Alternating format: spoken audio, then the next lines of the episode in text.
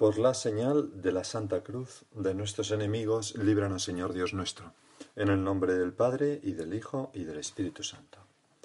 Señor mío y Dios mío, creo firmemente que estás aquí, que me ves, que me oyes. Te adoro con profunda reverencia. Te pido perdón de mis pecados y gracia para hacer con fruto este rato de oración. Madre mía Inmaculada, San José, mi Padre y Señor, Ángel de mi guarda, intercede por mí.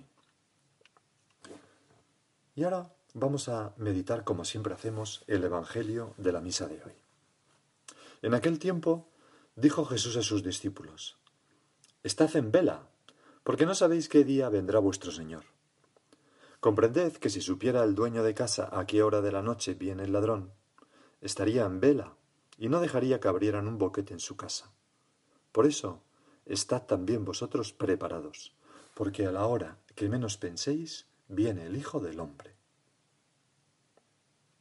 ¿Quién es el criado fiel y prudente a quien el Señor encarga de dar a la servidumbre la comida a sus horas? Bienaventurado ese criado, si el Señor, al llegar, lo encuentra portándose así. En verdad os digo que le confiará la administración de todos sus bienes. Pero si dijere aquel mal siervo para sus adentros, mi señor tarda en llegar, y empieza a pegar a sus compañeros, y a comer, y a beber con los borrachos, el día y la hora que menos se lo espera, llegará el amo y lo castigará con rigor, y le hará compartir la suerte de los hipócritas. Allí será el llanto y el rechinar de dientes. Este Evangelio nos habla de estar en vela, preparados, de estar haciendo lo que tenemos que hacer en cada momento. Señor, para que nos encuentres así, no solamente cuando vengas al final de los tiempos, que es un significado evidente, ¿no? Mm, que, que, nos sorprenda el Señor, pues haciendo lo que tenemos que hacer, ¿no? Siendo fieles.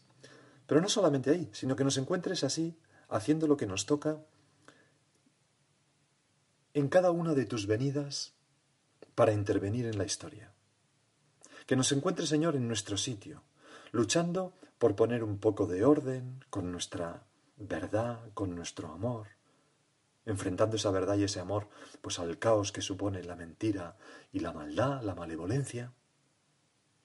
Que nosotros, Señor, cuando tú intervengas, vengas, te hagas presente en la historia, en una circunstancia, en otra, que nosotros estemos ahí mm, haciendo lo que debemos hacer sin retrasos para servirte como instrumentos que faciliten que tu redención llegue a todos los hombres.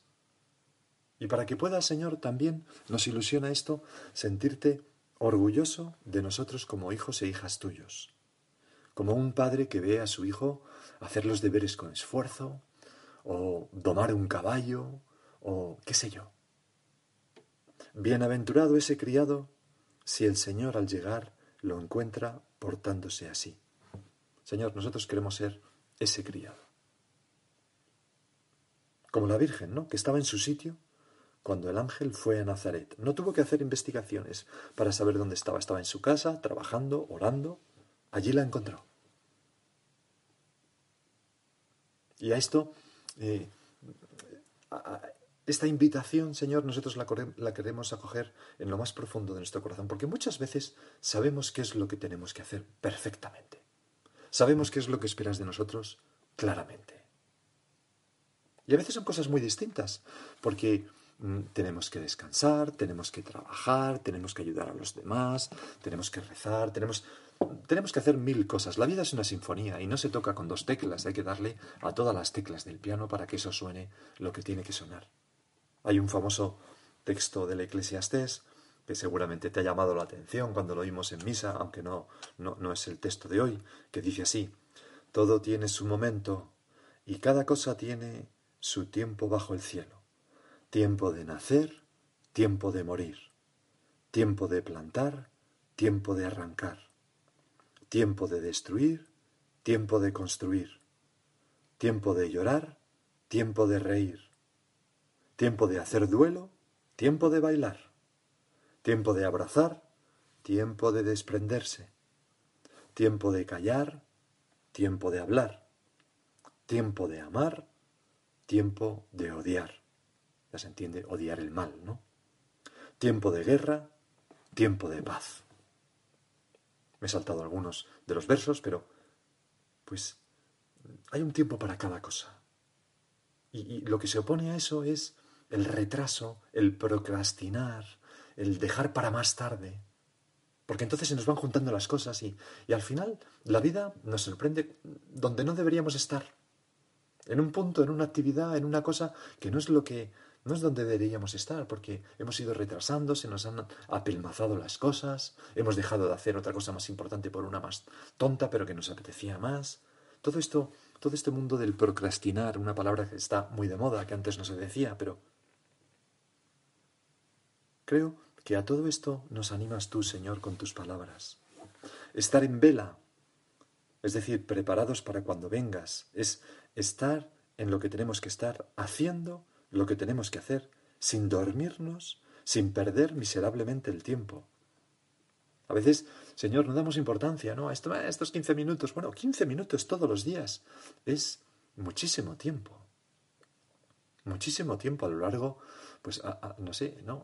A, lo largo de, un año, pues suman varios días y a lo largo de tal, pues suman muchos meses de nuestra vida. El tiempo, el recurso más escaso.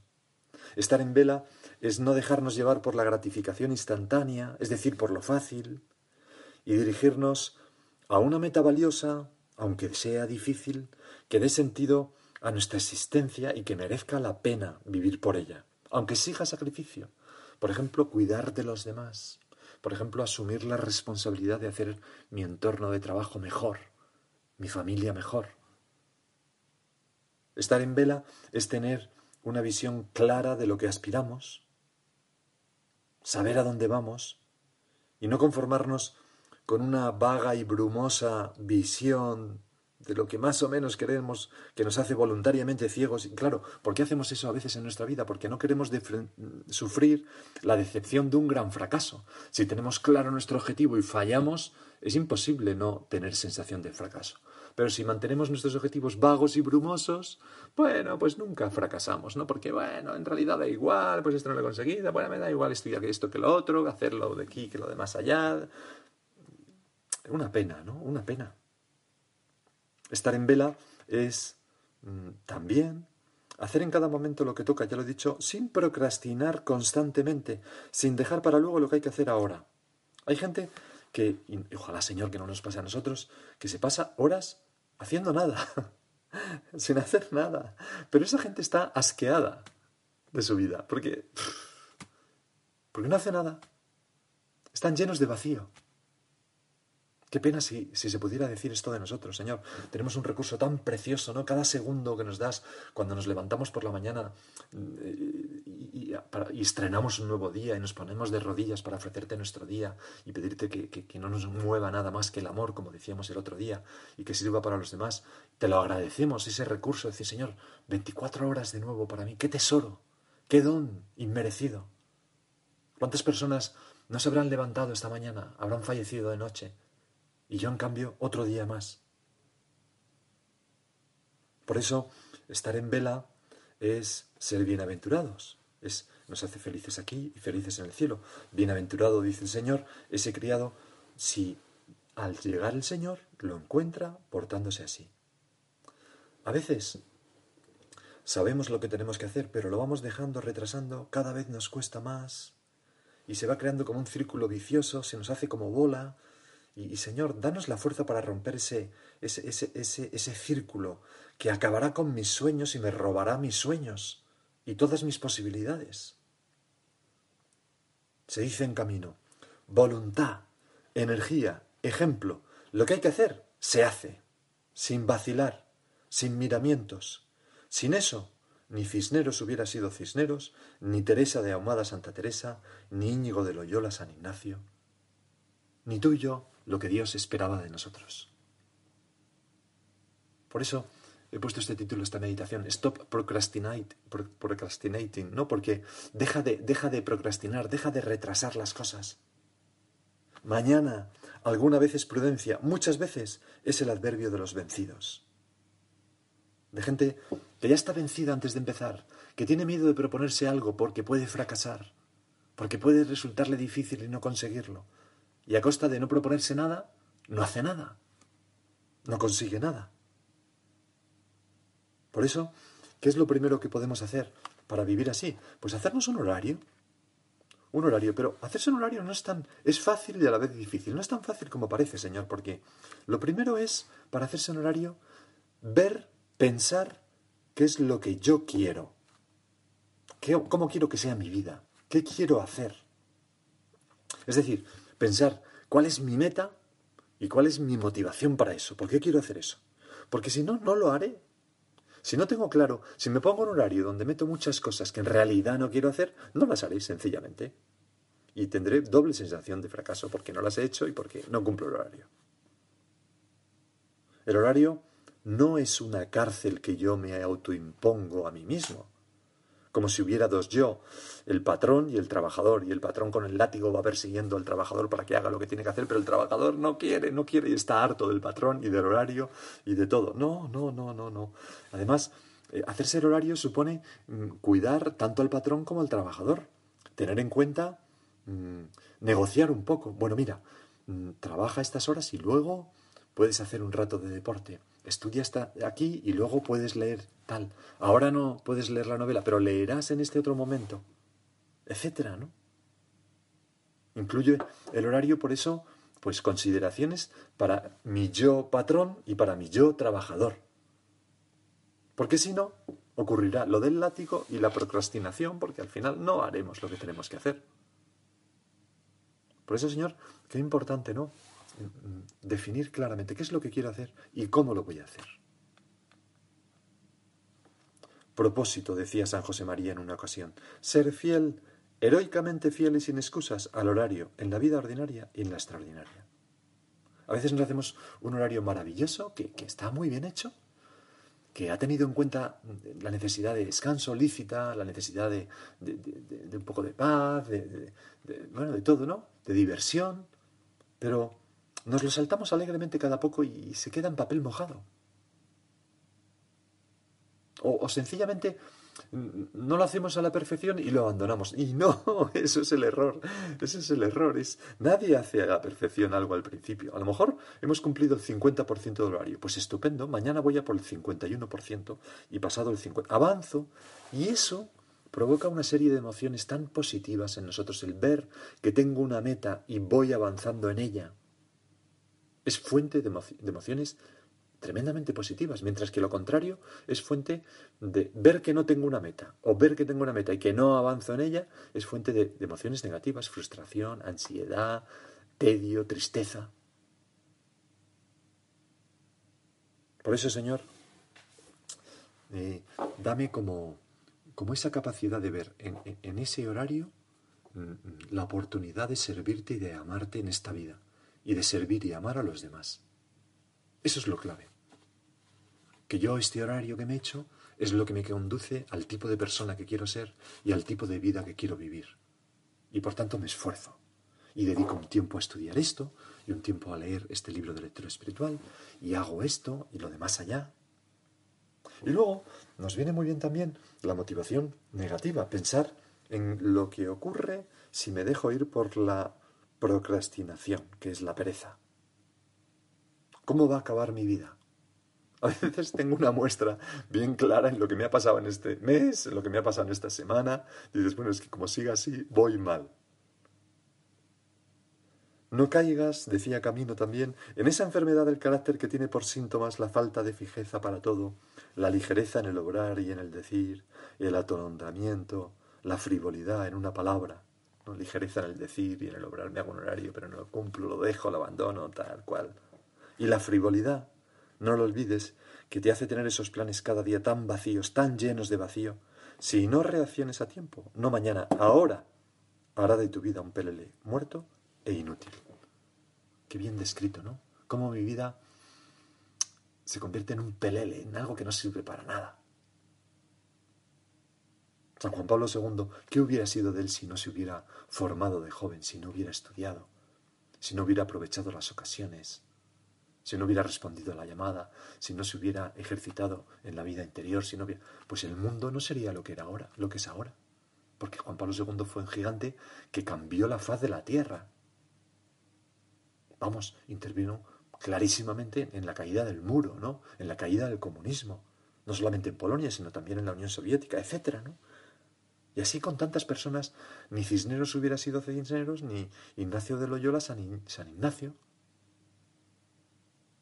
Por eso, mm, qué, qué, qué, qué importante es saber conectar nuestros grandes ideales, la santidad, el, deseo de cambiar el mundo, de ayudar a las almas, con el, no, no procrastinar, no dejarnos llevar por la pereza.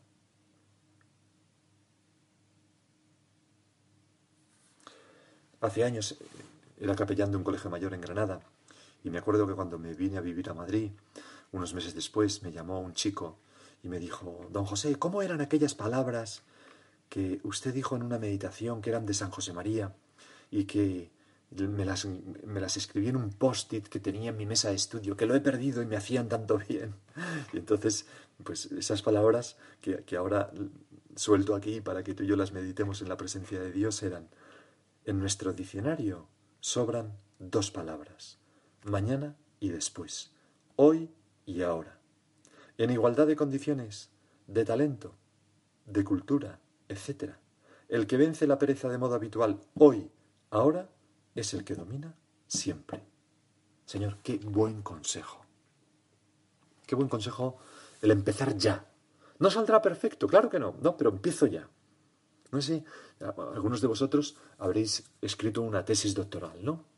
Yo recuerdo cuando estaba haciendo la mía que, que, que me dieron un consejo que es buenísimo, ¿no? Que es decir, mira tú, escribe todos los días una hora Da igual lo que escribas, no va a servir lo primero que escribas, pero si no empiezas, nunca empezarás a escribir. Escribir todos los días una hora con esfuerzo, un papel que a lo mejor tiras, pero al día siguiente vuelves, y al día siguiente vuelves, y al día siguiente vuelves, y poco a poco vas cogiendo soltura y va cobrando forma, y tus pensamientos se van plasmando, y, vas, eh, y así va saliendo eso que es tan difícil de hacer y que dura tanto tiempo, con poco a poco, venciendo la pereza hoy ahora. Bueno, es que hoy no me apetece escribir. A ver si mañana.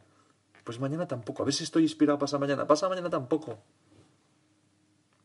Hoy, ahora, en igualdad de talento, cultura, etcétera, el que vence la pereza de modo habitual, hoy ahora es el que domina siempre. Cuando se hace una posición, te das cuenta de esto, ¿no? Como tienes que competir con otra gente, todo el mundo estudia cuando no le dure la cabeza, no hay partido de fútbol, no hay de, la final de, la Champions, eh, no tiene hambre, eh, no hace calor, ahí todo el mundo estudia. Pero la diferencia hay que hay gente que estudia cuando tiene hambre, cuando hace calor, cuando tiene sueño, cuando le duele la cabeza y cuando hay final de la Champions. Y esa gente es la que se lleva el gato al agua y al final saca la posición. Claro. Señor, mm, nosotros no queremos hacer esto por vanidad, sino por amor a ti. Ayúdanos a... Vamos a acudir a la Virgen, vamos a acudir a la Virgen. Vamos a pedirle a la Virgen que nos ayude a estar en lo que tenemos que estar. Bienaventurado ese criado si el Señor al llegar lo encuentra portándose así, velando, haciendo lo que toca, sin procrastinar, sin dejar las cosas para luego. Vamos a pedirle a la Virgen que nos ayude a hacer un poquito de examen sobre este tema. Es verdad que últimamente, Señor, los evangelios son muy cañeros. Son evangelios que nos ayudan siempre como a exigirnos, a examinarnos, a plantearnos. Eh, uno de vosotros me puso en WhatsApp diciendo, bueno, don José, siempre pisando callos, ¿eh? no, pero bueno, es el Evangelio, es, es, Jesucristo el que nos habla. Vamos a hacer un poco de examen si realmente, si realmente hay algo que podamos mejorar en estos campos. Y ahora sigue tú por tu cuenta.